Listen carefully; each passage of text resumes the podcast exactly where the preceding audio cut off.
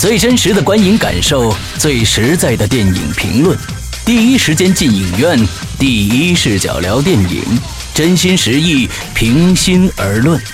你现在收听到的是《观影风向标》。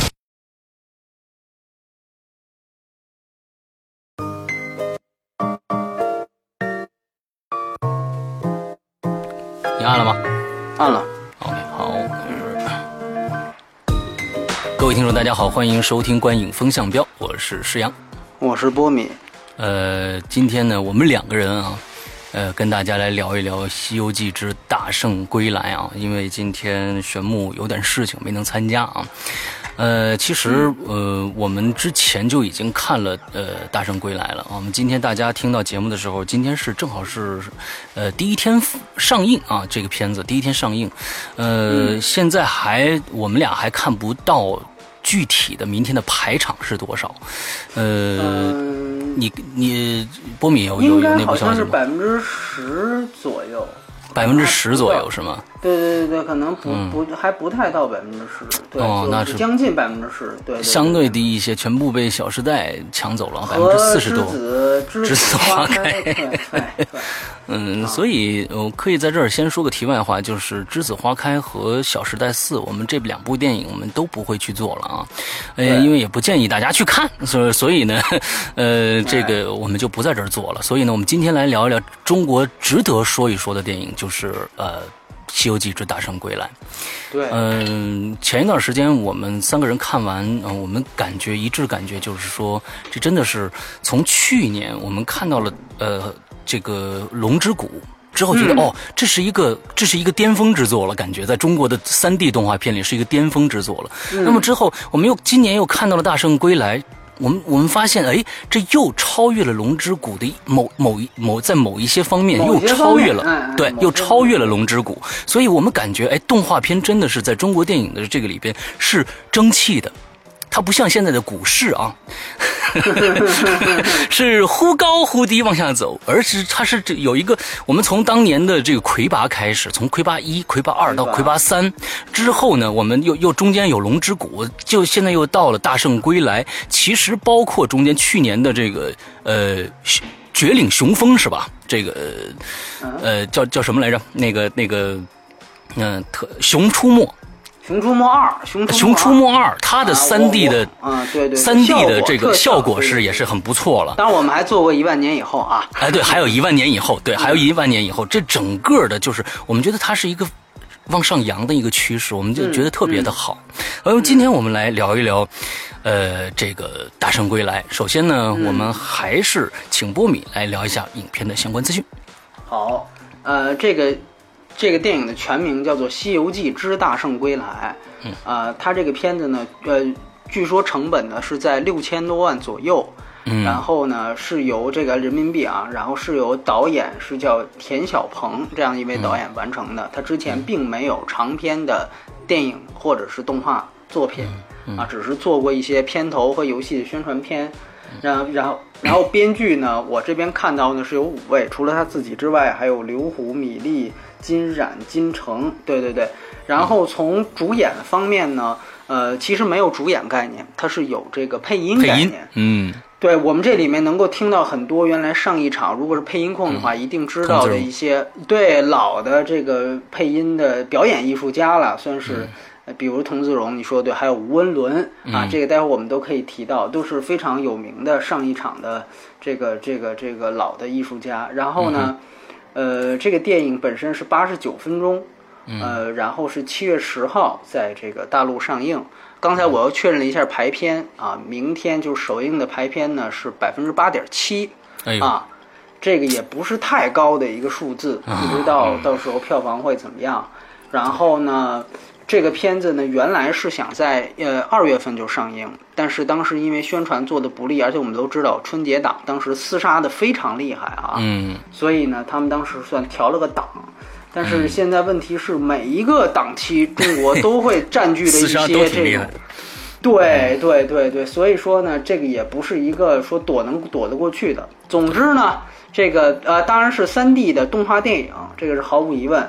然后呢，目前情况就是这样，对，基本信息就在这样。对对对对对，嗯，OK，那咱们还是老规矩啊，我们按照今天按照这个剧情，还有这个 CG 动画的绚丽程度，还有最后的娱乐性，来我们来评这三方三方面的分儿首先是剧情，波米多分？我这边啊给六点五分。对，啊，我也是六点五分。嗯，呃，那我先说说。哎，好。嗯，那其实这片子呃。从剧情上来说啊，我们看到它其实呃有很多地方呃从呃整个情节桥段呢，还有说呃这个动作设计啊，还有就是整个这剧本的走向，其实我们能看到挺多模仿的地方的，就是说没错，没错，对，很多模仿的地方。那其实整个剧本呢有点儿。呃，头重脚轻。我觉得最开始的这个整个的，在他们中间有一段啊，这稍微有点小剧透。在他们中间有一段，他们要进那个旅馆。从旅馆之前，这是一个分割线。旅馆之前，我觉得剧情还是蛮丰富的。那呃，就是说，呃，一个小孩其实他就是唐僧，对吧？那小孩唐僧之后，一直到往往后走之后，从孙悟空呃不救出孙悟空，一直到后面，那从这个分水岭以后。我们就发现它的剧情从中间往后，就发现是打斗的，呃，占多数，好像是为了打而打。这个让，呃，整个的剧情在后半段让人有一点儿就是，嗯，呃。困乏的意思，我我知道这个波米睡着了，我不知道是不是这后半段睡着的啊？呃，就是后半段睡着的是吧？完之后，但是他的最最后结尾大 boss 那一段还是挺恢宏的，挺恢宏的。对对对，挺 大 boss 那段挺恢宏的。但是我就觉得，就是说他可能从剧本层面上来说，没法支撑到那么那么多的地方，就是说人物与人物之间的关系，他到最后没法丰满。丰满起来，而且这里边好像少了一个人，就是他讲了是师师徒四人全都讲，就是沙僧吧？哎，沙僧没讲，这也是一个我觉得，我觉得他应怎么想尽各种办法都可以把这个人添进来的，为什么就没有这个人？但是我想说的一点是，呃，尽管从我们从文本的角度上去考虑，他确实头重脚轻，但是，呃。就我来说啊，这可能是一种情节也好，还是看到希望也好，在中间的有一些桥段，我根本就这那那那些桥段可能根本没有任何的煽情，或者是呃，他想表达什么东西的时候，我依然会泪流满面。不知道为什么，就是说感觉哎呦，这个是做的真是太好了。我我觉得孙悟空作为中国唯一的一个一个超级英雄。它终于被搬到大荧幕上，而且一点都不跌份，非常的漂亮。我们而且可能看到在里边各种各样的渲染，尤其是那条龙。这个白龙马跳出来的时候，那条龙的渲染，这是在我们中国从来没有把龙做的那么漂亮的一个三 D 的形象。那个那个龙跳出来的时候，真的给我太大的震撼了。我觉得我太漂亮了，这个龙就是真正的中国龙，非常的漂亮。我们待会儿会在这个这个 CG 这一块儿，呃，来来来说这些。但是，呃，想跟大家说的是，嗯，这真的是一部良心之作啊。我们看到了后面没有任何的，嗯。呃，外国人的团队全部是我们中国人一点一点做出来的一个一个，呃，我觉得是一个艺术品。它就它里面的各种形象设计，除了猪猪八戒，我觉得差劲一点，在里面的各种形象设计都是很到位的。尤其孙悟空在最开始大闹天宫那个时候，他有一个长的披风飞下来，哎呦，那个简直是太帅了。希望大家真的去支持这部电影。OK，好。对。呃，我这边呢，其实跟施阳的分数是一样的，我们两个的感觉也一样。这个片子我首先得说啊，就是我们是怎么知道呢？确实是因为我们在这个无论是微信、微博，还是在官号、私人号，嗯，呃，都收到了大量的这个推荐，对，推荐都是影迷自发的推荐，当然。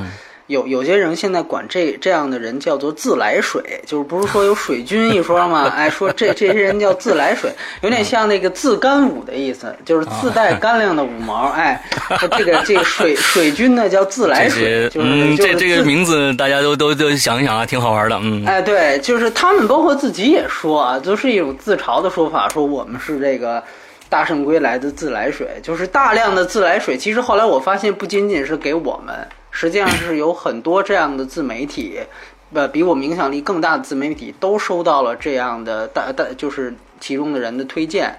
呃，应该说，确确实实，我们带着这么高的期待去看，确确实实觉得这个不是一个完完全全水军顶上来的作品，嗯，它确实是一个有诚意的作品，嗯，但是呢，我也希望大家能够明白，就是说，它远远还达不到一个不能批评的程度，对，呃，所以呢，就是今天我我们来说这个节目，肯定是优点和缺点都会说。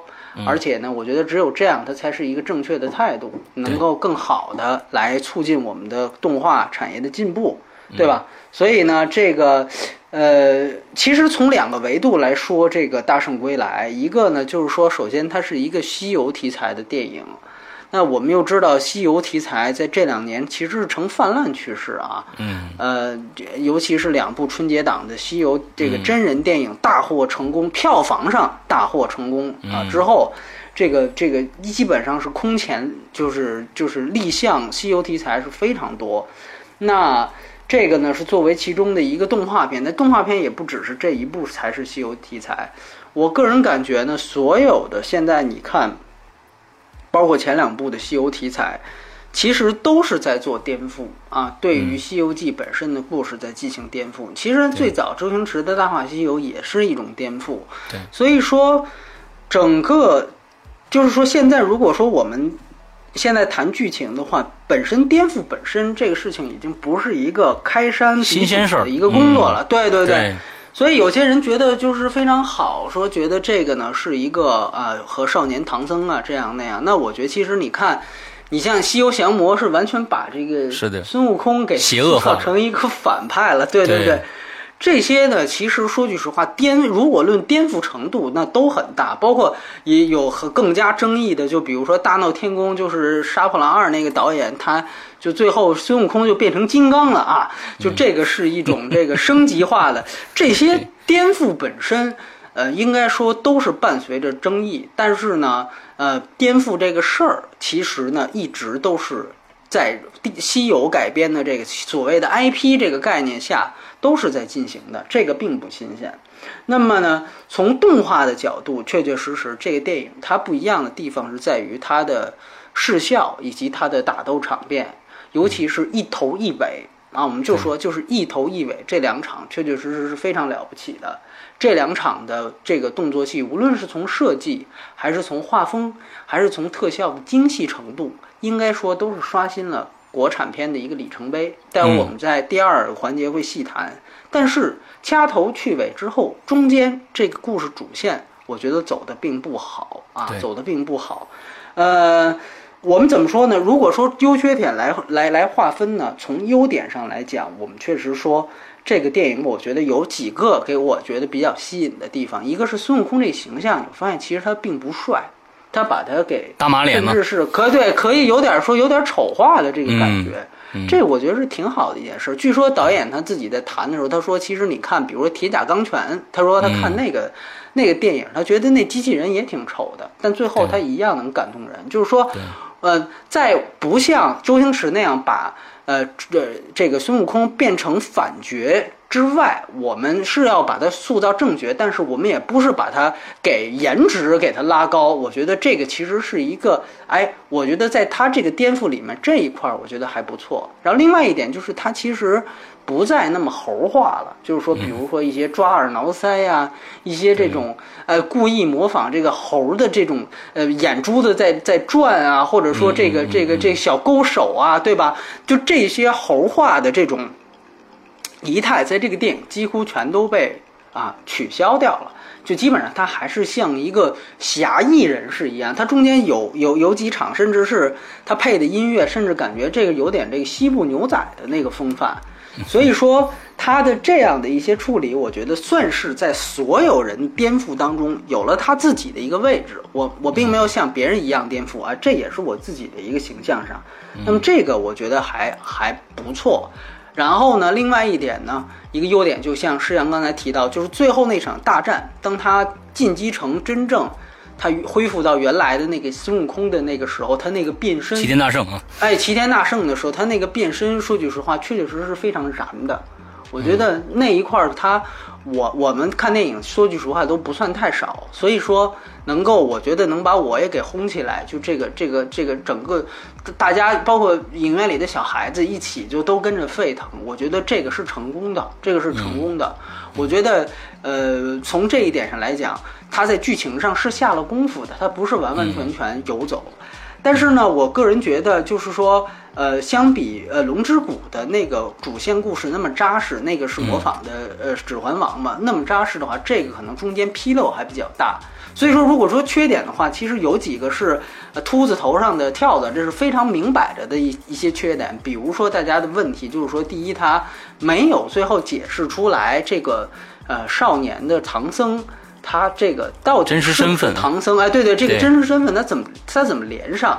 啊，而且他这个名字也也不叫玄奘，也不叫什么，就是说最后他是不是经历过改名，还甚至说是不是有投胎，我都不清楚。但是他好像在这一集都没打算交代出来。我还是那句话，你作为一个独立的电影啊，你每每一集的这个信息量，你应该是作为一个独立的东西呈现的，不要总是想着我要不是放到第二集、第三集里说。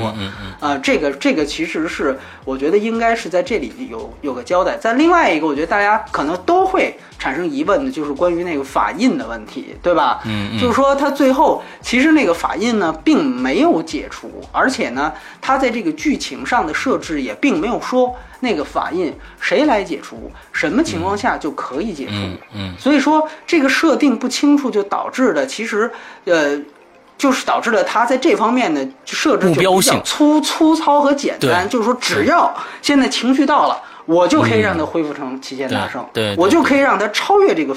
法印的这个这个这个限制，这个东西呢，说句实话，这就是你开始实际上是在建立一套你自己的规则，规则，对对，你在建立你自己的剧本的时候建立规则，但是你在打破它的时候呢，你又不考虑这个规则，这个在我看呢，这些剧剧作上是确实可以再打磨一下，其实它完全可以，比如说前面铺垫一下，比如说这个佛祖或者谁或者菩萨出来告诉你一下，你这个什么情况下可以。然后他悟不到，最后哦，可能一个偶然的机会，他发现他可能要死了。那么最后他有有这么一个，我觉得很很有可能可以做这样的事情。对，圣斗士嘛，就是。对对对对，说句实话呢，就是说 这个整个的这个设置，包括他的进，就是最后变回齐天大圣的这个设置，整个剧情是比较老套的。就即便加上我刚才说的这些圆滑的东西，就是呃，就是给他。细节上完善的东西，它也是一个相对来说比较传统的叙事，而且呢，就是说，无非就是最崇拜我的这个人啊，他，而且他是自己是不会武武功的，他是一个其实是最弱的一个人。但是他却是对我最好的一个人。这个人，当我觉得他死的时候，我爆发出了一个迸发出了一个最大的力量。这个其实是所有好莱坞电影的一个啊最基本的这样的一个剧情套路。我们说起承转合，这个转一般都是这么转的。所以说呢，这个剧情本身是没有太多的新意可言，而且呢是有一一定的细节上的纰漏的。当然了，如果说有些自来水觉得他们有一个。能够更想通的一个地方啊，觉得其实它不是，它这法印它还有别的深意，你没看出来？欢迎大家留言啊！我我我是个人是觉得它这这这方面应该应该更细致一点。当然，我觉得它另外的一些可能从从呃更大的维度上来说的缺点呢，可能是在于你说的对，就是说它关于这个一些。对于美国大片的这个借鉴的问题，对。最明显的开场的那个长镜头啊，动画长镜头，那个就是《丁丁历险记》，斯皮尔伯格跟彼得杰克逊那个《丁丁历险记》，那个丁丁从山上滑下来那镜头，基本上基本上就机位没什么变化，就是直接就是照搬啊。这种模仿最多的，我觉得是嗯，这个《狮子王》。嗯，对，然后包括对，其实你可以看到很多的影子，但是这个影子呢，我都不能把它，咱们不能把它简单的算是抄袭。但是像你比如说，如果是《丁丁历险记》和那个长镜头，如果以后这个出了下载资源，呃，有网上视频能把这两段截下来的话。你们自己一看，你就能看出来，它基本上就是有点像那个一万年以后，你记得吗？里面有一个复联的那个镜头，这基本上就是照抄，就基本上就是照抄。我个人觉得呢，呃，这种移植可以做的再隐蔽一点儿，这种平白的照抄实在是降低电影本身的质量，这个是一个实话啊。因为其实不得不说，中国观众现在受好莱坞大片的影响太深了。你抄一个《丁丁历险记》，这个还指望人家看不出来，这个实在是一件不太现实的事儿。然后呢，比如说还有，比如说像《功夫熊猫》。这个你记得他师傅有这个这个就是这个假牙还是还是什么的这个，你他选的这个配音都是一个人，就《功夫熊猫》这个当时第一集啊，就是这个龟就是乌龟大师。就那个，你记得就那吹蜡烛那个，一个一个一个吹蜡烛那个，那乌龟大师的那个本身他那牙口就是一个没假牙的一状态嘛。他当时找的就是上影厂的，刚才我们说吴吴文伦老师，对他呢当时就是把自己假牙卸下来配的那一段，所以呢就特别真。嗯，这个呢。等于基本上就是，呃，也配音演员也不用变，直接就把形象稍微一换，梗还在，就基本上移植到他是 他师傅，对吧？变成这小孩的师傅，唐唐僧他师傅。呃，说句实话，这些东西我觉得都可以，呃，就是更有自己的创意一些啊。我我说的稍微的，咱们给一些面子，嗯，就。但是另外一点呢，可能是很多人觉得不错的地方，我也觉得还可以。就关于它的这个配乐，啊，嗯，就是它这个配乐呢，我觉得分两点。一呢，我觉得它确确实实是从这个呃，包括对打斗的配合，包括对这个气氛的营造，这这几段民乐都用的非常好。但是呢，同时另外一点就是，因为我们知道他呢，这个配乐请的是黄英华。是原来功夫的配乐，就是香港的一个挺有名的一个配乐。我们记得周星驰这个功夫啊，就是用了大量的这个原来五六十年代的中国的传统民乐，包括这个小刀会序曲，包括这个呃闯将令，就有如来神掌。闯将令，对对对对对对。对，如来神掌。他呢，基本上我感觉就是把他在这个功夫的原声带，基本上就是完完全全就用在这里头了。嗯，说句实话，嗯，配的是配合的是挺好的，因为我估计这导演就很有目的，说我要的就是你哪段打的是吧，如来神掌什么的，我要的就是你哪段的音乐，我直接你就把这段给我拿来就行了。一般来讲，我觉得像好莱坞在做，导演告诉他我们要哪段音乐的时候，是在试片的时候会放别人的音乐，但是呢，真正去播的时候，还是会雇一个专业的配乐师，让他请他再谱一个相似的。这个原创音乐出来，啊，这个呢，直接就把功夫，当然，呃，小刀会也好，闯将令也好，他们也不是功夫的原创，也不是黄英华写的，都是原来，其实说白了，都是原来的这个红红色红色旋律啊，都是原来红呃，小刀会不是，闯将令。闯将令是啊，就是原来五六十年代大跃进时候的这个民乐，呃，把这些呢都用进来。呃，说句实话，我个人还是感觉你其实应该有原创的东西。就像你比如说，如果像宫崎骏的作品，他要是一遍又一遍的，就都不是九九十让来，都都是自己原来有什么都拿什么，这个肯定他也不会是现在这个地位，对吧？那么，包括它里面还用了那个功夫，你记得就是那个弹古筝的那段叫《争锋》，筝是那古筝的筝，就用了那段音乐，就基本上呢是把功夫的这几段最有名的小刀会，呃，小刀会啊，闯将令啊，就全都拿过来用。然后呢，中间我为什么说有一段像西这个西部的这个牛仔的意思呢？他呢又，呃有有点模仿呢这个原来就是这个呃莱昂内的这个无名镖客三部曲，就是就是埃利奥穆尼康内他配的那段非常经典的那那那个无名镖客的那个原声音乐，就第一次用把口哨加进来。呃，这些东西说句实话，呃，模仿痕迹太明显，模仿性痕迹太明显。但是好在呢，结合的还可以。然后另外一点呢，我想说的是定位问题，这个不加褒贬，不是优点也不是缺点，就是呃，一个呢，就是我觉得还是一个成人儿童的定位。我感觉呢，它这里面确确实实。我觉得会看这个片子的基本上又都是小孩儿，这个咱们必须得承认。而且呢，这个片子也确实是应该带孩子来看，对吧？它还是一个终归是一个正能量的片子。呃，但是呢，它其中有一些设计又是成人化的，就是比如说，其实说不好听的，它这里面有一些笑料是屎尿屁笑料。啊，这个我们必须得认。我我我不是在说它的缺点，我觉得这也不妨是一种探索，因为我也真的也不知道在现在没有分级的这情况下。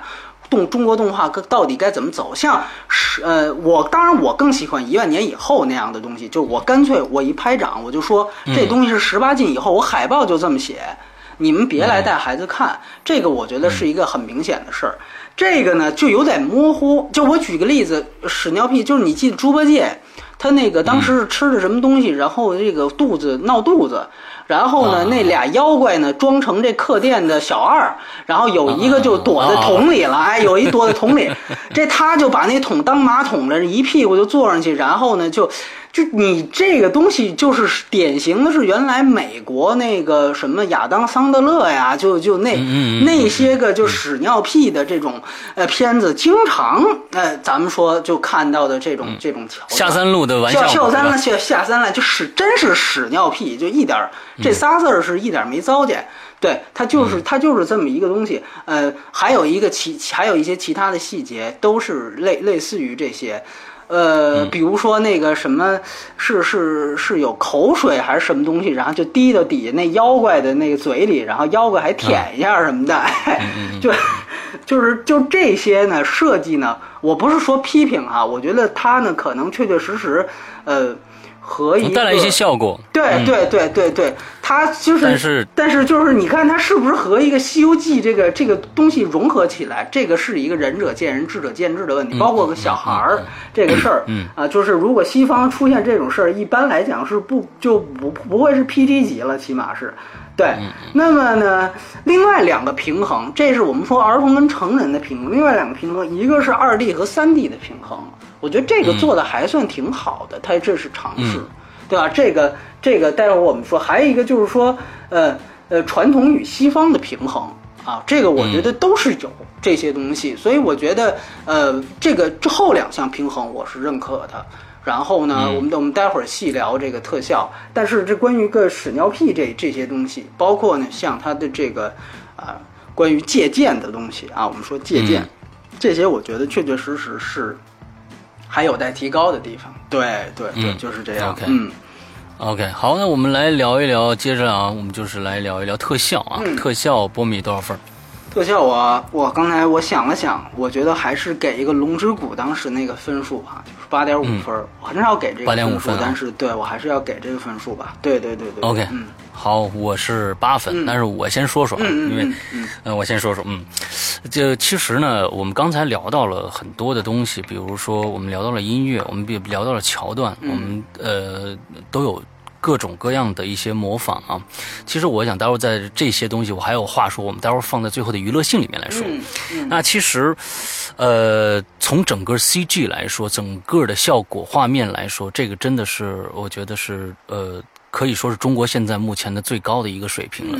那么当时我们聊《龙之谷》的时候，我们发现啊，他们他在最后半段的时候，呃，从呃这个渲染上来说，都已经就开始到后来越来越粗糙了。你看那条龙，感觉好像是因为钱不够了，对，因为钱因为钱不够了。但是我们看到了这个片子，从头到尾几乎我们看看不到任何的这个呃，从渲染上、从画面上有有有缺缺失的，就是从头到尾它的。它的完整度，它的它的呃水平是一致的。我们现在几乎是看的是一模一样的。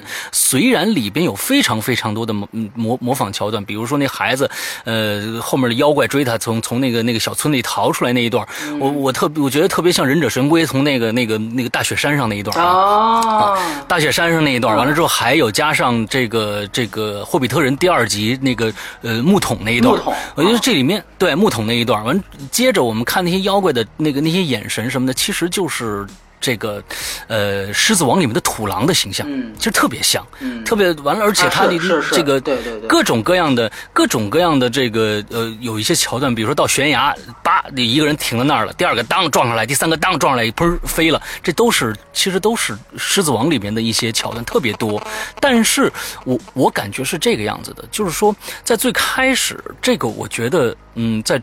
在国内的这些三 D 里边，我觉得这种模仿，我我觉得还是应该有个宽容之心，就是说他能模仿的非常的像，而且呢也没觉得啊特别的这个让人出戏，或者是模仿的非常的尴尬，就是又像又不像又怎么样的？我觉得这样挺好的，这样挺好的。可能这是这这是这就是一个踏板，我们先走有有有这样的一个踏板，我们来先先模仿别人，之后往后走，之后往后走有我们自己的东西。我觉得这个其实是一个循序渐进的过程。但在这里边，我感觉就有一个问题出现了，就是说这个作品到最后你回想起来的话，你会你会感觉它。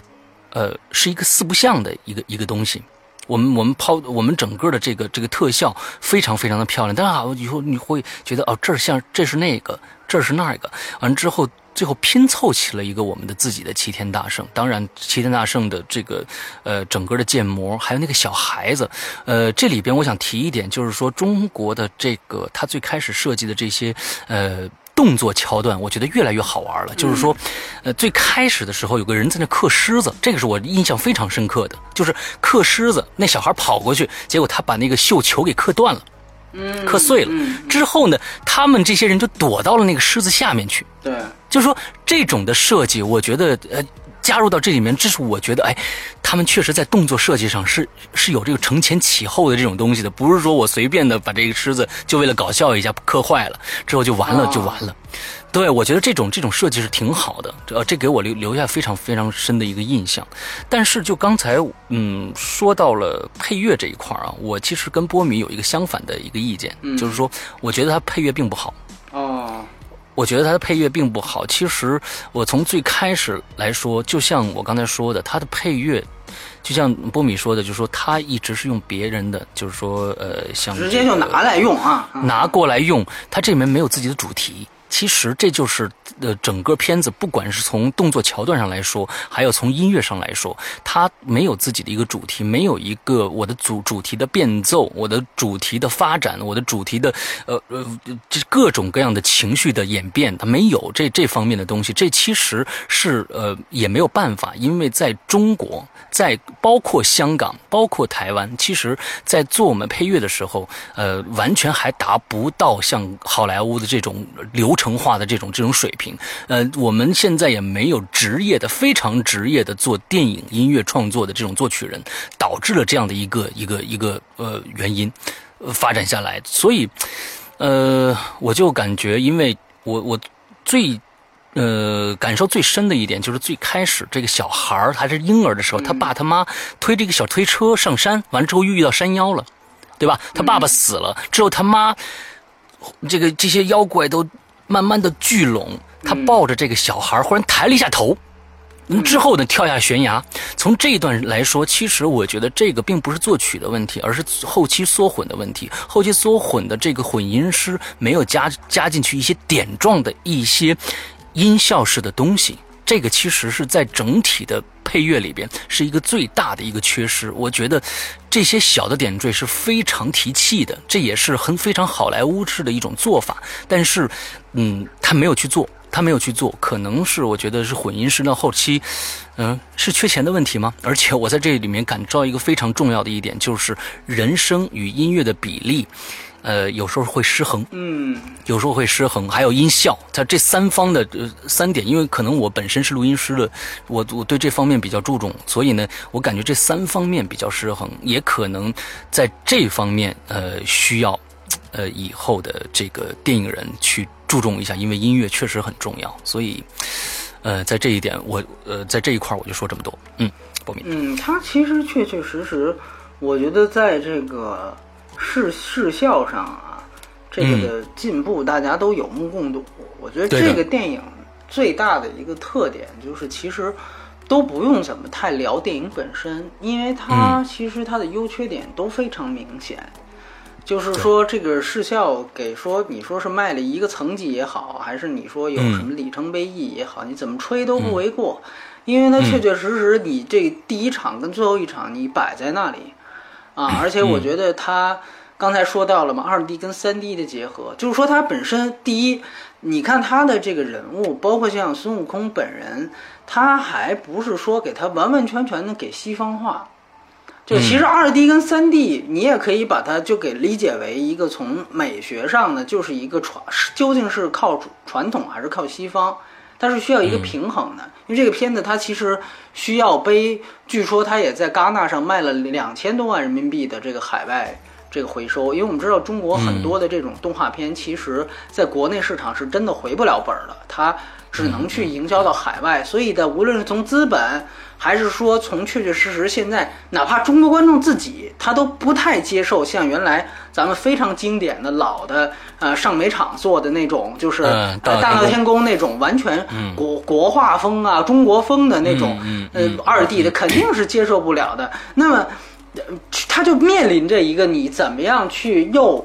和新的技术去接轨，但是又同时保证这仍然是一个中国传统的形象。对，我觉得这个平衡他做的是非常不错的。当然，倒不是说我觉得就是说他前后两场打这个很精彩，大家都能看到，我觉得也无需。但是我想说的一点就是说，它很好的地方是在于它的动作设计也很好，而不仅仅是说它的效果很华丽而已。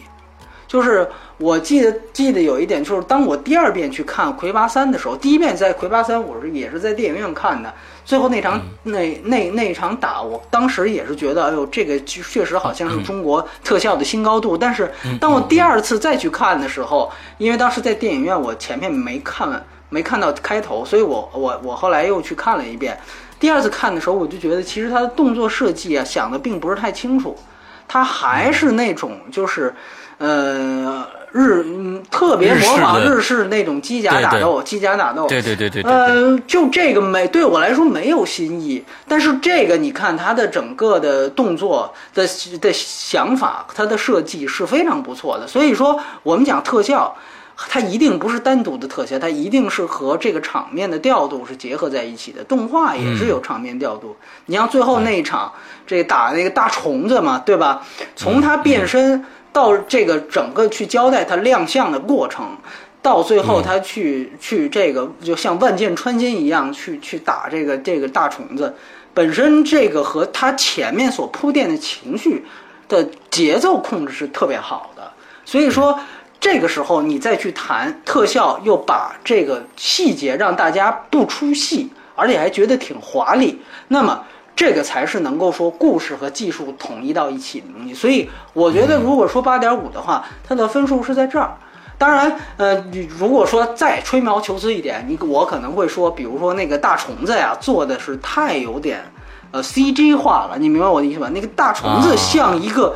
就是你前面都是其实很还是很传统的，就我们讲传统的西方那个大虫子出来就是从彼得杰克逊的世界里出来一样，玻璃感。对对，有一点这个这个这个玻璃感，因为而且你看它的原型就是原身就是童自荣老师配的那个那个反派，他其实也是一个很传统的一个。典型的这种这种反派的形象，一个妖精的形象，嗯，对。虽然确实他变成大虫子之后，可能这个对小朋友来讲，哇，这确实是一个变化很大的东西。但是在画风的转移上，我们现在不网上有句话吗？就是这画风突变，对吧？哎，这确实是有这样的一个稍微突兀的效果。它让我想起了我小时候看过一个动画片，叫《OZ 国历险记》，我不知道你看过没有。可能我暴露年龄了。这个是 跟就是跟那个《绿野仙踪》是什么绿啊？绿野仙踪就就是 OZ 国历险记。对啊，对啊。那里边那个吃那个土土地的那个那个那个，对对对，特别像。对对对对对。所以我觉得是是这个这个这确实是有这样的一个问问题在，就是说呃，本身这个片子它从视觉效果上来讲，确确实实是很不错的。然后呢？至于你刚才提到这个问题，确确实实是这样，但是我就不知道这算不算是在这个呃特效上啊？它这个加权就是我们也没有这项，就配乐，你说你归的哪项？这是我刚才在想，我说要放到娱乐里面说呢，还是放在这个这这哪哪哪也没？因为你要说特效的话，确实是对你这事儿好像也。对，我就是没没，好像都都是有有有点牵强。我说干脆说着说就说了。对对对，嗯，他呢，我只能说确确实实，中国第一，他没有日本。咱们先不说美国，就我们也没有日本的这样的一个呃，对 OST 本身的一个非常强烈的一个消费需求。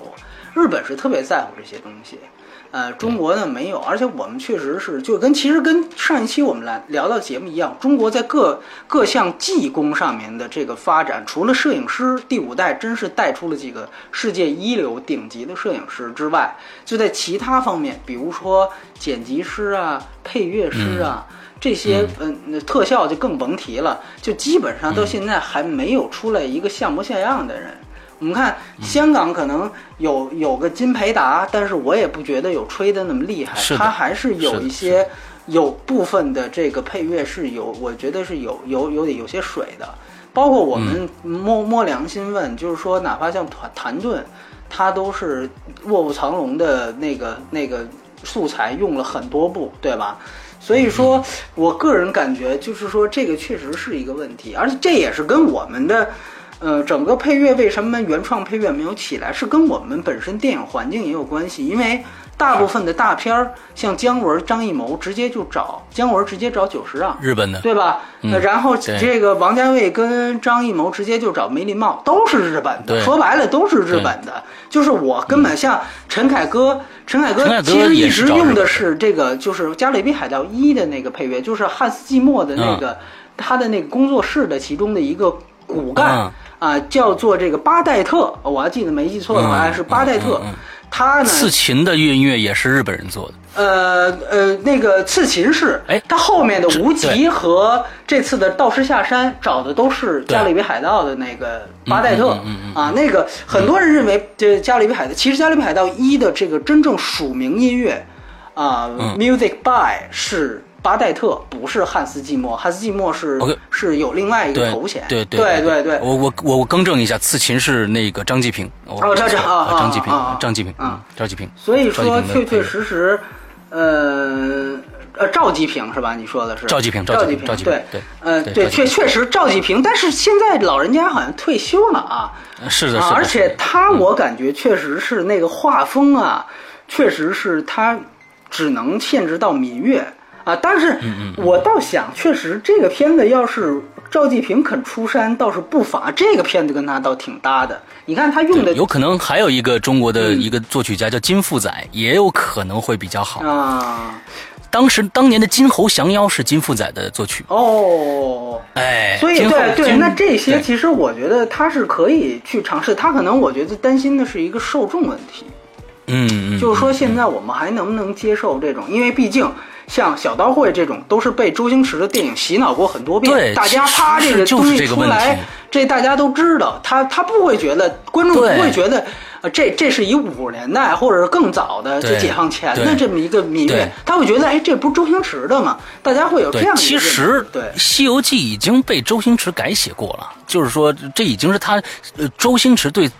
这个《西游记》的，这是一个一个一个呃，我觉得是一个分水岭的一个位置，就是说后面从从《大话西游》以后，对对对，对，从从后面以后，就是基本上都是这些这些音乐，我觉得真的是这样。对，所以说我觉得怎么说呢？就是说，呃，当然我我我是觉得这个东西它跟嗯真正画面上的视效还是两个概念。我个人觉得，对的，这个片子本身它在视效上的。成绩是能看出来，据说他是花了八年筹备，然后四年制作，啊，我觉得现在确实是一个标榜时间的这么一个时代，好像我这个片子确确实实是好像必须每个片子出来都是我是做了多少年的，是做了多少年的，哈，都得标标榜我是十二年做出一片子，一辈子做出一片子，都都是这么标榜，呃。你又觉得确实是这样，毕竟我们这个市场现在是有几天就能拍出一综艺电影这么一市场，所以好像又确实你必须得《狼图腾》，好像七年做出来，它好像就是不一样。这个呢，四年做出来，它好像就是有四年的这么一个道理。对，包括之后我们可能会出《捉妖记》，它也是七年来筹备，嗯，确实它也有七年的道理。就是说，对，呃，你这几天拍出来的吧？目前为止我还没看见一《霸王别姬》呢。对，就几天拍，第 几天拍出来都还是这个跑男啊，对吧？爸爸去哪儿？确实有人说你这片子好不好，不在你拍过是拍了多长，呃，观众不管这些，没错。但是问题现在它确实是跟时间它就是成正比的，所以我觉得，嗯，大家还是应该从无论是从资本环节还是从观众，我觉得还是应该对于精耕细作的电影有一定尊重啊。我觉得这个确实是应该有的一件事儿。然后，嗯，其实特效环节还是那句话，大家都能看出来。就说到这儿，对对对对对，嗯。其实本来今天要是这个玄木来的话，可以让他聊聊，因为他去过这个，咱们现在还没上映啊，就是已经在做宣传的小这个小门神。哦。呃，这个电影的他们的这个公司。他看到了这个公司整个的一个制作流程，其实非常非常的专业，就是跟好莱坞那边的制作流程其实呃是完完全全一样。因为我们呃我咱们国家的现在目前建模材质什么这一块儿一基本上已经是跟。跟好莱坞这一块应该是是一个同级别的一个水平了，有很多的好莱坞的外包都在咱们国家做了，所以他们的他们的他们的经验已经非常非常的足了，所以他去看到了这些东西，本来是他可以跟来聊一聊，那我们拿到以后再说吧。嗯，那我们最后来聊一聊这片子的娱乐性。呃，波米多少分？呃，我大概是给一个七分吧。对。嗯，我是七点五分啊。我先说说啊，呃呃，在这儿呢，就是呃，我刚才也跟大家说了，就是在整个的片子过程中，我有几度落泪啊，有各种各样的落泪的呃情感因素在，有一些是觉得哦，真的这是一个非常非常棒的，就是他的 CG，他的整个的人物人物感染到我了，还有一些情节到最后，哎，这个。孙大圣一出现，完到最后穿上金盔金甲，呃，那那那那种感觉确实感非常非常感染我。之后整个的片子，我觉得在呃，他有很多人在在说这部电影的幽默性啊。就刚才我们说屎尿屁的这个事儿呢，是一一方面，但是我觉得中间有一些台词也是非常不错的，比如说这个小孩儿在。嗯，他跟这个孙悟空说：“哎，你真的是孙悟空吗？呃，孙悟空是什么样一个人？什么什么头戴金盔什么的那那一段，还有就是他们俩在聊天说：哎，那个四大金刚到底怎么样怎么样？那那段我觉得都非常非常的好，而且在在人人物的人物上面，我我感觉就是呃，非常的让我有有。”这种投入感啊，我觉得这个这个确实是非常非常好的。另外就是说，我们说他在刚才我们说的画面，我们的我们的画面，这这个画面实在是今年可能最推荐大家去看的一个进电影院去看的一个电影。这确实是这个样子。呃，剩下的我觉得就是大家的支持吧。就是说，这个我们两个人加上玄木，我们三个人都是非常建议大家去看的。另外还想说一点，就是它的三 D。呃，这是一个三 D 电影，但是，嗯，它三 D 做的确实一般，这这一点要说一下，这可能是他呃打分往下打的一个很重要。我觉得那个开始那个披红披风啊，他还是很有那个还行。那个出画，那出画确实还行，但是后来就很一般了。我觉得，就是他在 C 三三 D 制作上，我觉得，嗯，他后期渲染的三 D，我觉得我感觉一般，都一般，你不觉得吗？整个这个，包括我记得咱们聊《龙之谷》那期，当时也说，就是它是三维很好，三 D 很差。我当时对对对，三维很好，三 D 很差。我当时觉得是不是我那眼镜戴反了？我还反着掉了一下，后来发现没区别，没区别。对对对，就是这个确实啊，我觉得是跟这个花大价钱啊、砸钱是有非常大关系的。动画，尤其是动画，这个真的是这样。就是就是，我觉得这个动画，因为它没有一个什么实拍三 D 这么一个概念，它其实就是你在做的时候。你就是得下血本儿，就是我我个人我说白了，他就是用钱砸出来的，所以我觉得。但这个这个三 D 一定是后期渲染的三 D，它不是最开始就做的三 D，因为我我我看到中间有一段的，就是非常明显，就是小孩儿在后景走，前面是树树叶儿，完了之后呢，这个树叶挡着这些小孩的脸，之后就就发现，哎，有一些地方。该后面的不是后面，该前面的不是前面啊。所以他对，而他是。有一些好像是往下下东西的时候，那个下的那个东西变成了一个透明的圆球，就是经常会有这样的一种，我不知道是他故意做的视效，还是说这是一个三 D 上做的纰漏。对对对，这些都我觉得是保留意见，确实是他不是太。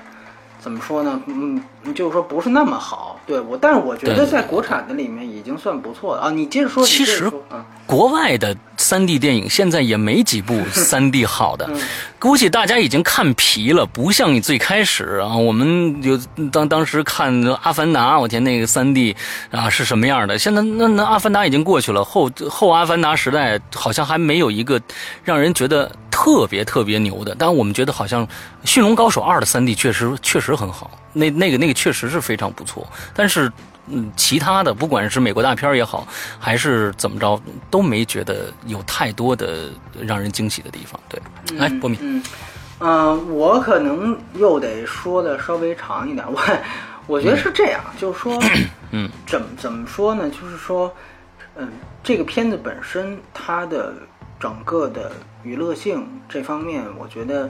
呃，这个其实是仁者见仁，智者见智的事儿。我自己呢，我中间，比如说我中间确实觉得他有一些无聊，我就睡着了。然后因为也跟当时状态有关系，这些我觉得都是我个人的事情。但我觉得是，呃，因为我在自己的接触过程当中呢，我也这个导演我虽然没有采访他，但是我其实采了不少的动画片的导演，就咱们国产的，就就哪怕是国产的，我个人觉得呢，确确实实。呃，现在是有一些问题，我觉得大家都谈谈出来的是确实应该去面对的。一个呢，就是说我们怎么样把这个系列保持下去。呃，我记得当时有一个动画导演他谈，他说其实我们当时红极一时的这个系列动画有很多，比如说像这个《蓝猫淘气三千问》，当然它它有的是在电视上放的，比如说这个《红猫蓝兔》，我不知道这个是有没有人应该知道，还当然包括《喜羊羊》，对吧？但是现在这些，你看，他们全都成为了一个昙花一现，啊，最后就是包括尤其像喜羊羊特别典型，到最后就是全纯圈钱，圈圈到直到没钱可圈，然后这个系列就被弃掉了。就是怎么怎么说呢？就是说这些可能从开始，哪怕像魁拔也是第一部给人一个惊艳的一个亮相，但是之后我们怎么把这个品牌立住，这个我觉得其实是一个更难的事儿。啊，它有点像打江山跟坐江山那个概念。我们中国现在没有任何一个能立住的一个一个动画的形象和动画的品牌。你说孙悟空是中国的好像唯一一个超级英雄，但既然他是，那么我们就也一定要说把这个品牌给它建立住。这个我觉得是一个，其实是一个我觉得挺有挑战的事儿。之前其实，嗯于我而言，魁拔一出来的时候的惊喜。嗯，那或者说，我想我去年对《龙之谷》的评价，再加上我看一万年以后，一直到现在，我个人觉得，其实这个没有，就论惊喜程度，啊，没有，就是说跟前面都差不多，甚至我觉得《魁拔一》出来的时候，那个时候我可能也年龄小，就觉得那个真的是好像中国国产电影有希望啊一样，有觉得有救了一样。到后来，我发现魁拔一这么多年，然后这个这个龙之谷一万年以后，再到现在，我觉得也这个中国动画也没有说就怎么样翻天覆地或更上一层楼，呃。呃，但是当然，我我首先说这四部作品可能各有各的优点，因为我觉得《魁拔一》呢，它还是融入了一些它的故事，我觉得还是架构是最好的。虽然它对日本的承袭是最大的，但是我觉得它的故事的呃社有社会性的东西是其实是最强的。呃，一万年以后可能是在于想象力啊，这个东西我觉得到。到现在再去回想它的一些设计，尤其一些那些怪物的设置，这些想象力绝对是惊人的啊！比比这个电影也也要惊人，因为那是它是一个十八禁的东西。那呃，还有一个，就刚才提到的是《龙之谷》。《龙之谷》的话呢，我觉得是可能是一个综合的东西，就是说它每一方面都还不错，然后都做的挺好。我这是我觉得是一个所谓均衡分不很不错的一个高分的国产动画。呃，至于这一步呢，我觉得确实是视效上又是有一个更大的迈进。但是我在是在想一个问题，就像刚才你提到的一个问题一样，就是其实中国和世界都在进步。也许这个片子的视效确实比《龙之谷》好，也比《魁拔》好，但是因为它也也确实是诞生在《龙之谷》《魁拔》之后，或许。这一年之后，这个视效的进步就应该发展成现在这样。你明白我这意思吗？就好像比如说，呃，现在一个商业片成功，原来一个商业片过一亿就算成功，那现在可能你过五亿，这算是一个及格，对吧？一个大片儿。那么这这其实就面临着一个问题，就是说。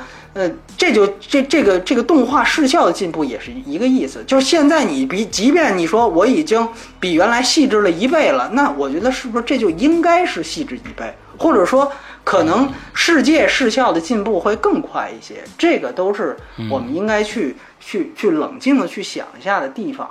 然后另外一个关于抄袭的事儿啊，为什么我对这个事情要特别强调一下？嗯，看来实际上你是不知道对吗？就跟他基本上前面一个片子上映的叫《汽车人总动员》，你听说过吗？呃，我听说过。那就是你听说了这个事儿。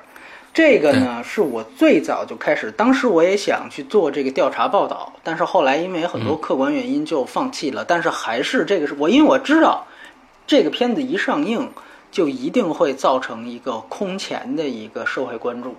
就是说，它的这个，它是对迪士尼的那个《汽车总动员》的一个对呃完完全的抄袭，它不是一个海报。开始，因为它刚刚有海报抛出来的时候，大家只是说这个它的海报和又又像很多国产的片子，不只是动画片，很多真人片子也是抄国外海报嘛，就把英文一抠换成自己片子，以为只是简单的海报抄袭。等它真正上映，才发现这个片子整个的这个汽车的主角的设置。基本上就是拿来主义，嗯，所以呢，而且呢，这个导演还据说非常有意思，他这个在微博上，这个这个叫骂，说是觉得说他抄袭的人都是汉奸啊，呃，就是就是他跟网友一直在对骂，就说就觉得很多汉奸这个崇洋媚外，对吧？就给美国人当走狗什么的，还说自己坚持自己说没看过这个，呃，这个汽车总动员。呃，而且特别逗，他们发了一个声明，就说我们这个作品啊和迪士尼出品那个作品没有关系，希望大家呢不要误会，就那个意思好像是，就是说希望迪士尼那些粉丝不要来烦他一样，就好像是人家抄了他一样，你明白这个感觉吗？哎，出了那么一个声明之后呢？等于网友的这个愤怒被完全激起来了，所以就就基本上上脏话开始骂他啊！现在呢，就形成了这样的一个空前的这样一个骂战，所以我觉得这是一个很很典型的一个案例是什么？就是说今天我们看到一部《大圣归来》这么多自来水，包括我在内，施阳在内，大家都很高兴，但《大圣归来》真的是。能代表中国现在国产动画的平均水准吗？啊，它真的就是中国现在国产动画的一个真实状况的反应吗？这个我觉得，就比如说我们随便拎，像《汽车总动员》这个片子，在迪士尼它不是一个很成功的片子啊，在在尤其在口碑上，在在周边产品开发上是最成功的，但是在影片的口碑上，它是一个很平庸的一个片子。但是我们可以说，《汽车总动员》它就是美国现在好莱坞动画制呃制作产品的一个平均水准，及格。对，你就可以说是这样的一个水平。但是《大圣归来》可以代表我们的平均水平吗？它好像不是。我觉得是这样。当我们真正觉得一个行业进步的时候，我们不能再靠黑马。我认同是这样的一个看，我们不能永远是说，哎，今天出了一个叫。魁拔的黑马，我们特别激动，我们觉得中国电影有救了，中国动画有救。明天又出了一个别的一个一个动画，又是，然后我去做背景调查，都发现这些这个导演不是说自己什么卖房卖车呀，呃，恨不得卖儿卖女啊，就是什么搭了多少年心血，最后才做出了这么一个东西。要不然呢，就是说觉得应该为动画电影啊怎么样去做什么东西。嗯，写的这个整个的这个背景和过程都特别血淋淋，都特别励志，都特别鸡汤。嗯，但是说句实话，这种东西它卖房卖车，它卖儿卖女，这不是一个电影工业最基本的一个一个就从业者应该干的事儿，你明白吧？就是说。这个应该是有一个最基本、起码的工业保障在那儿，它有一个工业基础在那儿，然后你自然就会去去创造。美国还有很多，包括哪怕像宫崎骏，也也没听说他们是有这么一个血淋淋的出身，对吧？这个其实是我们自己还是处在一个黑马时代，就是说我们动画界还处，而大部分我们我们记得在之前的很多期动画的节目里面就聊过，就是说中国的这个动画片每年的制造出来的动画时长早就是世界第一了啊！我们这个在我们的广电每年刊发的这个年表和报表里面早就写着我们的动画是世界第一，时长世界第一。这个世界第一本身水分有多大，我们先不说。就是说，那么你想想看，世界第一它那个时长是多少？可能是几十万分钟，最后可能也就八十九分钟。啊，大圣归来是八十九分钟，可能也就八九十分钟，能算是精精品。那剩下的东西都是什么呀？可能都是汽车人总动员，对吧？我就所以我觉得，这个是现在我们必须要去。呃，想的一个一个问题就是，嗯，原来我们没有我们没有工业基础的话，那永远是靠黑马。我觉得这个是长久不了的。呃，很好的一点就是说，关于刚才施阳提到的关于这个代工工厂，他们开始有了自我意识，就开始去做一些原创的东西。这个可能这个会在《捉妖记》那个电影里面可能会讲的更多一些，包括。中国，你刚才提到的小门神，包括未来还有，比如我听说过的大鱼海棠，这个都是动画迷们非常期待的电影，啊，也看到过了他们的片段和预告片，我觉得确确实实出来可能都是，呃，大圣归来这样级别的作品，嗯。但是同时，我觉得它还是有有隐忧隐忧在，所以我觉得这个已经不是这个电影本身的一个问题。就是而且我觉得特别有意思的一点，就是当时那个一万年以后的导演跟我说了一个事儿，就是说他说啊，其实我们在九十年代之前，就是是上海美术制片厂，就是画《大闹天宫》那批人，其实当时他们的这个艺术创作的这个就。第一，他们的基本功非常棒，就是就是就是。第二呢，他们纯手工画，对纯手手工画。第二来讲，他们的创意、他们的艺术造诣是非常高的。然后当时呢，因为九十年代有改革开放，所以呢，很多人当时深圳是我就是你刚才提到有这么多代工工厂，代中国在中国代工工厂怎么起来？其实就是当时九十年代改革开放，呃，深圳首先是有第一批中国的这个动画的代工工厂。当时呢，就是他其实就是其中一员。当时呢，这个美国那边去找中国的这批人去做代工，在九十年代，据说他自己一个月能拿四到五万人民币。哦，就你想想，那在九十年代是相当高了啊，相当高。对。所以说呢，他们当时几乎，他当时说上海美术电影制片厂就被挖空了，你知道吗？就是这个，就这个薪资就就上海电影美术厂就空掉了。然后所有人都去跑到深圳去给美国人做代工，然后当时日本的这个宫崎骏先生，他听说了这个事情之后，就非常非常的失望和愤怒。他，嗯，我们都知道宫崎骏没来过中国，很多人觉得是到底有什么原因？嗯，他当时说这个这个原因是最大的。他说他觉得中国的动画人就因此就失掉了自己的艺术创作灵魂。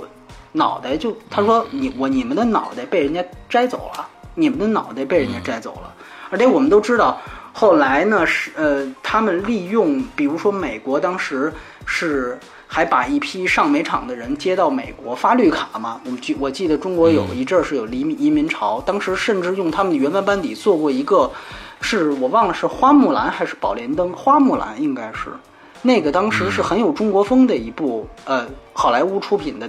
动画片，大家现在也可以去查到，《花木兰》那个片子基本上用的班底呢，都是上美厂的那批人啊，起码是从中国挖过去的那批人啊。然后那批人呢，当然也就获得了一些这个这个呃美国绿卡这些东西。但是很快，这个迪皮克斯的这个三 D 动画就席卷全球，所以他们又失掉了饭碗，所以非常悲哀。就那批人，我不知道他们在美国现在生活的怎么样，或许生活的很好啊。但是我觉得，呃，对于三 D 这样新技术，他们又是完全不懂的，那是完全另另外一个另起炉灶的一个概念。所以说，真正他们挣了一些快钱，但确确实实是让中国整个动画造成了一个断代。所以你会发现，现在新兴的这批动画人吧，就是完全跟老的就接不起来，你明白吗？就哪就哪怕是 就是《大圣归来》这种东西，所以它其实中间是有这样的一个断断代现象了。一些风格，没错，还有一些东西的延延延延承没有了。我们现在呢，还是有这样的一个，就比如说上海的这个梦工厂，在上海开了一个东方梦工厂。呃，这个其实在中国很多人觉得是一个挺了不起的事儿。你看那个龙，那个标梦工厂标都给换成熊猫了，哎，觉得熊猫多牛逼的一件事。这个实际上在美国的非议是非常大的。我们我们你去看外媒的报道，你就知道，他们觉得这个东方农场的举措其实就是一个在这儿博廉价劳动力的机会。然后他们呃，今年年初你要知道，梦工厂在美国关掉了他们硅谷的厂子，解散了三分之一还是三分之二的员工。然后呢，基本上就把这个创作中心放到东方牧场。一方面确实是中国市场越来越大，但另外一方面这儿的人工也便宜，所以现在还是面临着这样的一个问题，就是说，你到底是替人打工，还是说你有你自己的东西在？所以我觉得这个当然都跟《大圣归来》本身无关，但是我觉得它是一个行业现象，因为我们确实也很少聊国产电影，我觉得它呃有有有必要去跟大家，而且我觉得。就是哪怕我们现在就是就是觉得中呃大圣归来很了不起或者怎么样怎么样，但是它跟世界仍然是有差距的。我觉得这个也是不争的事实，对吧？呃，但是我们曾经其实是领导呃是是世界领先的呀。我们的中国动画是曾经是我们记得万氏兄弟的铁扇公主，那个是。那个是启发了这个呃手手手冢治虫的呀，对吧？那个是启发了这个手冢治虫去画，才有了没有没有万氏兄弟的铁扇公主就没有阿童木啊，对吧？这个是 手冢治虫自己说的，这个这个是这个是非常明显的。我们曾经是影响日本的，包括呃很多我不知道施洋呃看没看过，就是原来香港徐克他们做过一个动画叫小倩。小谢小小倩对，在在在九七年九六年的时候，对，那个那个电影也是开始非常的绚丽，到最后呢就，对，也是但但但你知道那个小倩那个当时特别有意思，就是像我们这一代影迷可能都是看宫崎骏，呃，看特别多的。然后当时有一个朋友，当时他看了，他是先看过宫崎骏的东西，他先看了《千与千寻》。然后呢，他后来回去看小倩，因为都知道中国呢就是抄袭日本，抄袭特别严重嘛，什么东西都抄袭。嗯。然后一看小倩，就说：“哎，你看这又抄人家日本，这个这个那个的。”结果后来一搜，发现年代不对，这个是在这个这《千与千寻》之前，就小倩是在先，《千与千寻》在后。呃，后来他就奇怪说：“难道是日本人还曾经借鉴过我们呢？”后来去查才知道，说当时是这个呃吉卜力的一个很重要的一个骨干，叫这个远藤哲哉，他是小倩的这样的一个一个一个，就是算是一个动画的执行导演啊。所以呢，后来很多人也说，就是是不是因为这个原因导致了《千与千寻》的很多的人物灵感。和一些部分的细节，其实是跟小倩是有相近的地方。啊，你明白这个意思吗？这个大家也可以去去去搜一搜。呃，当然也也也有人持不同意见，呃，觉得本来那个人就是一个吉卜力的老员工，但是确确实实小倩是在《千与千寻》之前的。现在当时跟我说，我都不理解。我说《千与千寻》那简直是这个新世纪这个动画片里的最佳作品，那都没有之一。这怎么还可能抄袭中国的片子？但是后来我去看了小倩之后，发现反正这个事儿是一个罗生门。咱不管说这个是不是有借鉴之说，但我想说，至少我们中国是曾经能够有东西真正的去向世界去。这就为什么说我对大圣归来可能有苛责的地方。我说你不应该去抄丁丁，你不应该去抄东宫熊猫，也不应该去抄你刚才说的狮子王这些东西。因为我们曾经是一个什么姿态，对不对？我如果或者说，如果你现在做成这个样子，那我们也不要把它说成一个真正的神作，因为中国动画史上是真正真有神作的，那些神作是可以影响到日本或者美国的。我觉得，所以说，呃，如果站在这个维度上来看，《大圣归来》。已经比《汽车人总动员》这种没有啊可以喷脏话的这种哎没有下限的这种东西，真的确实是不不是一个级别的事情，不是一个维度的事情。但是你说还有没有进步空间？那进步空间还太大，还太大。嗯，所以我觉得无论是自来水，还是呃真正对于中中国动画那是操碎了心的这些影迷朋友们，应该是有一个。这个这个正确的一个那理解态度，我觉得确实，而且确确实实现在是这样，就是说我们中国动画特点就是《汽车人总动员》和《大圣归来》齐飞的这样一个时代。嗯，你很悲哀的就是，那你这个月是国产保护月，如果说我们保护月保护的都是《大圣归来》这样的电影，那我觉得这个政策本身还有一定道理。对吧？因为他要是真的和呃变形金刚四去碰，那确实是死死的会很惨。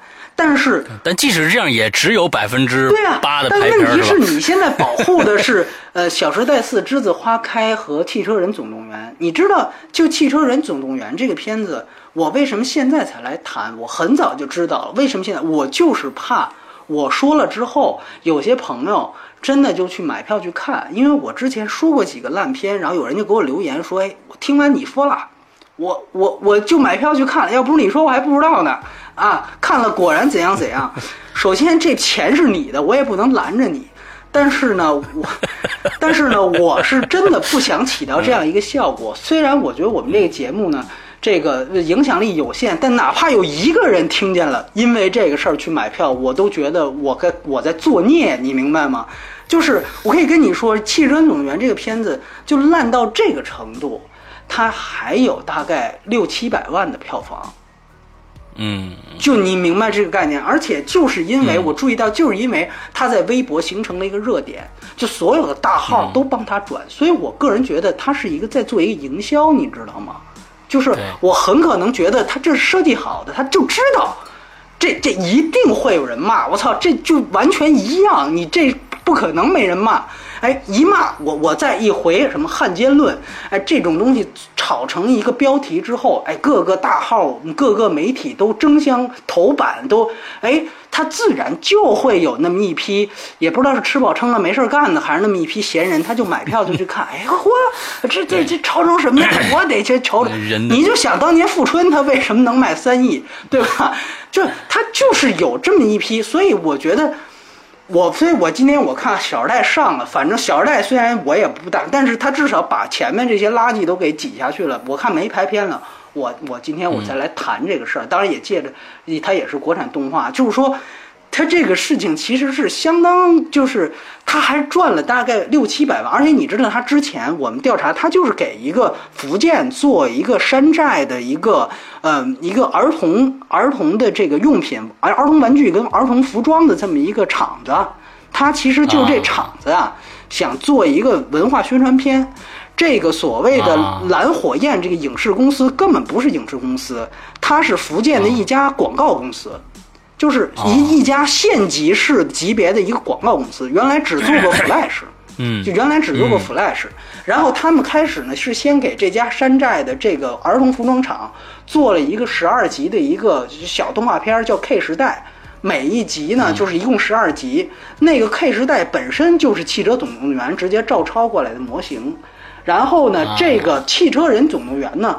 根本就没有对，就根本就没有再拍，就只是把那十二部给混剪一下，然后换个标题，就就就扑上来了。所以这是空手套白狼，真是空手套白狼。所以他他他赚了六七百万，这个在中国电影市场是票房不高，但对于他来说。这一个县级的一个广告公司来说，可能我估计这个我们看我看了他网上那照片，也就二三十个人这么一个小广告公司来说，这就是一两百万的一笔收入，人家就可以活得很好了，就靠不要脸，说白了就靠不要脸，就就发家致富了，你明白吗？对，血淋淋的不要脸啊！血血淋淋的不要脸就发，而且特别逗，就是他骂那个汉奸那条言论，然后。之后，然后他还说这个最近我挨骂太多，然后呢，所以呢，呃，只能逃离开北京，然后需要喝一个东西来修身养性，然后就还在微博里做广告，就说你喝这个东西就可以让人修身修身养性，然后就把那个 那个那哎哎，对，还做微商，还 还做生意，就我去。还推销了一款这个这个对保健保保保健饮料，等于就类似于那种，哎，就什么什么什么茶呗什么的。就我的天呐，就你会发现这早就设计好了。就网友乌泱乌泱的骂他呢，这是给他送钱呢。所以你明白吗？就是说，一方面是今天我们看到大圣归来，哦呦这么好那么好，但一方面。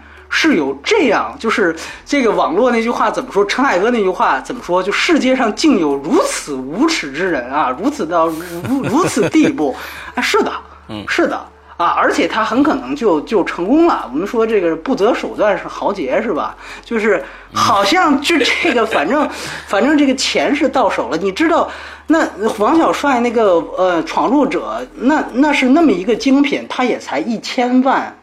的票房，这个人随便一抄，flash 一做，六七百万到手，你能用这个你能用常理的去理解这个事儿吗？就是说，所以他这就是中国现在但这就是现状，对，但这就是现状。所以说，我觉得我反正归呃这个魁拔一的时候是跟所有自来水一样，当时我就是魁拔一的自来水，然后我我觉得中国动画终于有希望了，然后。呃，特别那么激动，但是经历过这样几次之后，说句实话，我没有大家那么激动了，因为我我觉得这个还仅仅是一个个例，它还没有形成大大部分。我觉得我接触到的和和我看到的都是可能没有《汽车人总动员》这样的，但是也差不多。你知道，我当时在戛纳采访一个叫余胜军的一个一个一个动画导演，他他是当时指导了一个片子叫《我是狼》。嗯，那样一个片子，他是甚甚至是直接把那个就宫崎骏里边那个就是片子里的那个地精，就就啊，我知道这片啊，你知道吧？哎哎哎，对对对，就直接把那个地精就用到他那个片子里面了。嗯，然后我当时我就问他，我说你这个这个宫崎骏这个事儿是怎么回事儿？然后他就说：“我其实用进来呢，是这个，因为我说你跟没跟宫崎骏要致敬，对，坦白，他都不是这么说的。”我说你跟没征求没征求吉卜力或宫崎骏同意？他说啊，我们去接触了，那宫崎骏老爷子耍大牌不理我啊。我说就是不理你，你你就你就用，就这个逻辑是怎么形成的呢？就是说那个科波拉也不理我，那我把教父就那名字涂成是我我导的，可以吗？就是是这么一个逻辑。我操！然后我就问他，我说那你这个。呃，你用它是什么意思呢？就是就是，他就说是希望呃表达一个概念，就是说，因为他说他那个地精是出现在他的那个呃草原里边，然后他主角最后就把那些地精赶走了。他说我通过这样的一个情节，我要告诉大家，中国动画人要自强。不能在这个学习 日本，我要我要把他们从我的这个地盘赶出去。哎哎，人家都不是致敬，你明白吗？是是有这么一个他们爱国主义的做，所以我就感觉，对对这一下就和比如说为什么《汽车人总动员》他骂人家汉奸，我一点都不哎，我一点这也是中国特色，对对对，什么都能上升到国家级别。对对对，就你反正反对我，你就是汉奸。对我我就是爱国的，反正对，就是这么一个。一个一个一个逻辑，所以就是，就是你明白。而我最近才发现，最近不是有一大 IP 叫《黑猫警长》吗？对吧？要拍真人版跟动画版，真人动画版的导演就是他。哦啊！你明白吗？动画版导演就是他。所以你说这些人他是呃，你不择手段是豪杰嘛？对吧？所以我真的就不知道。这个事儿现在它就是中国动画的现状，你明白吗？你弄不好黑猫警长最后把两个千与千寻给枪毙了，我觉得都有可能，你知道吗？哎，为什么枪毙呢？哎，因为钓鱼岛是中国的，对吧？你你你都保不齐能出这个，所以就最后回来就是说，中国保护月，国产片保护月保护的到底是什么？是什么电电影？啊，如果是保护的都是汽车人总动员。都是什么《小时代》《栀子花开》，呃，那我觉得这个未必是一个对中国电影很好的一个现象，而且我觉得它也不是一个非此即彼。有人说中国首先票房先得上来，然后质量才能跟上。呃，我觉得不是这么一个非此即彼的概念。而且如果要是有了这句话，那所有人都可以以此为借口拍烂片喽，对对吧？那这这就那那怎么了，对吧？那咱们就得先先顾票房。所以这个东西它是一个，嗯，怎么说呢？说到最后，其实。我想说的是，当时，呃，芦苇啊，就是咱们《霸王别姬》跟《活着》的编剧，他说过一句话，他说呢，这个，呃，当时他做完《霸王别姬》跟《芦呃活着》之后，呃，他说，我觉得中国电影终于起步了，然后过了二十年之后，回头一看，才发现，呃，那就是我们的终点，啊。所以你现在去看 啊，好像确实是这样，就是那个是一个高峰，后面再也没有这样的一个事儿。所以我也希望，呃，现在有真正有热情的这样的一些像田小鹏做出大闹，呃，这个这个大圣归来，还有一些就是卖卖房卖车的做出这个魁拔，我觉得都很不容易。但是我希望它只是一个起点，而不是多年之后你翻回去看。那就是我们的终点，那是一个很悲哀的一个一个一个说法。但你想想看，它确实好像又是真的，对吧？所以我觉得，呃，就像股市的这个泡沫一样，嗯，你你你开始提到股市，我觉得挺好。就是你得想想看，股市曾经也是像现在的中国电影市场一样，是这么红火的，每个人都想插一笔。或许，也许，股市的今天就是中国电影市场的明天呢？我们是一个。需要靠质量来维持观众、保留观众的一个一个一个行业。当你质量上不去的时候，这个行产业的扩张、地产的扩张，总有一天会停止，泡沫总有一天会浮去。在这个时候，只有有质量的人才能留下来。如果所有人都在图快钱，所有人都是《汽车人总动员》这样的不择手段，都是余胜军这样的，我要把宫崎骏从我的地盘赶出去。嗯，那我觉得那个时候没有热钱了，可能真正给有良心的剧本，他也找不到钱了，你明白吗？那个时候是真正，可能就是悲哀。所以说，呃，对我觉得有必要是在这儿去去，所以我我我真的不想去觉得中国电影市场终于中国动画终于，嗯，我觉得不是那个意思。对，所以今天可能我我不知道施阳有什么想法。嗯嗯嗯嗯嗯。呃，我觉得你说的都非常的好，我我我觉得我也听得非常起劲儿，你骂的也非常爽，嗯，所以今天我们在最后的一一片的骂声与期盼当中，这真的是，呃，像孩子一样，就是大家的所有的观众都是那种。嗷嗷待哺的这个婴儿一样，盼着能给我一点粮食，但是经常我们吃的就是糟干。对对，呃，好不容易吃到一个粮食，我们会觉得就是现在是及格就是神作嘛，还是那句话，对吧？及格就是神作。所以说，呃，确实，而且我觉得我我说这些话没有针对《大圣归来》，它只是一个我们确实很少做。这个国产动画，所以我们是借着这个机会发散。就就现在我们这几期节目哈，经常都发散，是吧？对，它只是一个发散的话题，因为因为确确实实是。我估计下一期发散的还得发散，对的。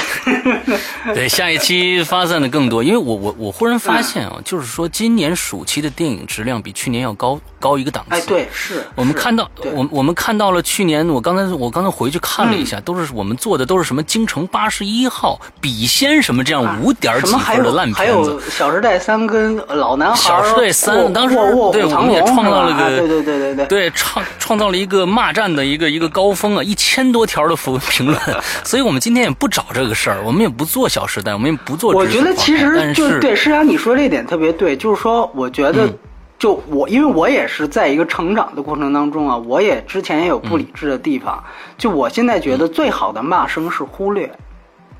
对就是对《小时代四》好，包括对《汽车人总动员》，我为什么说对那个山寨的片子？我知道它下线，我才要谈这个行业现象。那我也目的也是要泼冷水，希望自来水们能够冷静一下。但我的意思就是说，真正在它真正上映的时候，我们不谈，这本身是对它最大的伤害。因为现在大家骂，你看骂是根本拦不住的，你明白吗？就反倒他还可能有反效果。嗯，所以不用去掺和这个话题那个话题，跟哪个人撕逼，我都觉得可能现在我想起来《小时代一》的时候，跟他们对骂的那些公知，可能那是不是都是配合好的啊？跟郭敬明，咱们开始一个红脸一白脸，咱俩开始就演，最后这事儿一下就上去，因为他其实你知道，他如果光是那些粉丝，他是一批人。对，然后如果说你要是能够把公知带进来，他可能有一些好奇的人，他哎怎么回事打起来，要不我也去看看，他是有这种效果。嗯嗯嗯，对，所以我觉得最好的骂声就是忽略。对对对对，我所以所以接下来我们还有两部电影要做，一部是《捉妖记捉妖记》，对。还有一部是《煎饼侠》，这两部应该是在我们制作的这个计划当中的，而这两部电影是同一天上映，嗯，对，先后讲，所以先后讲，对，那。我我，所以我们那两天可能会前后两天吧，我们去把这两部片子也都跟大家呃跟跟大家见面嘛，呃，尤其是《捉妖记》啊，有很多很多的内幕要跟大家说，所以大家期待一下吧。对，施阳施阳跟我都已经看过了，对对对。我们对对对，玄牧还没有看呢，所以等到玄牧看完以后，我们三个人一起来聊这里边今年中国最大的一个电影。冤案就在这个《捉妖记》里面会产生，所以大家期待一下。对 对，OK，我们卖个大关子啊，我们卖个大关子，完了之后我们来说来聊这个电影。我们今天也聊了差不多一个半小时这个电影啊，我们的节目越来越长了，希望大家还有耐心听下去啊。幸好我们的节目还有内容啊，要不然真的是大家的耳朵就会受不了。好吧，今天的节目到这儿结束，祝大家这周快乐开心，拜拜。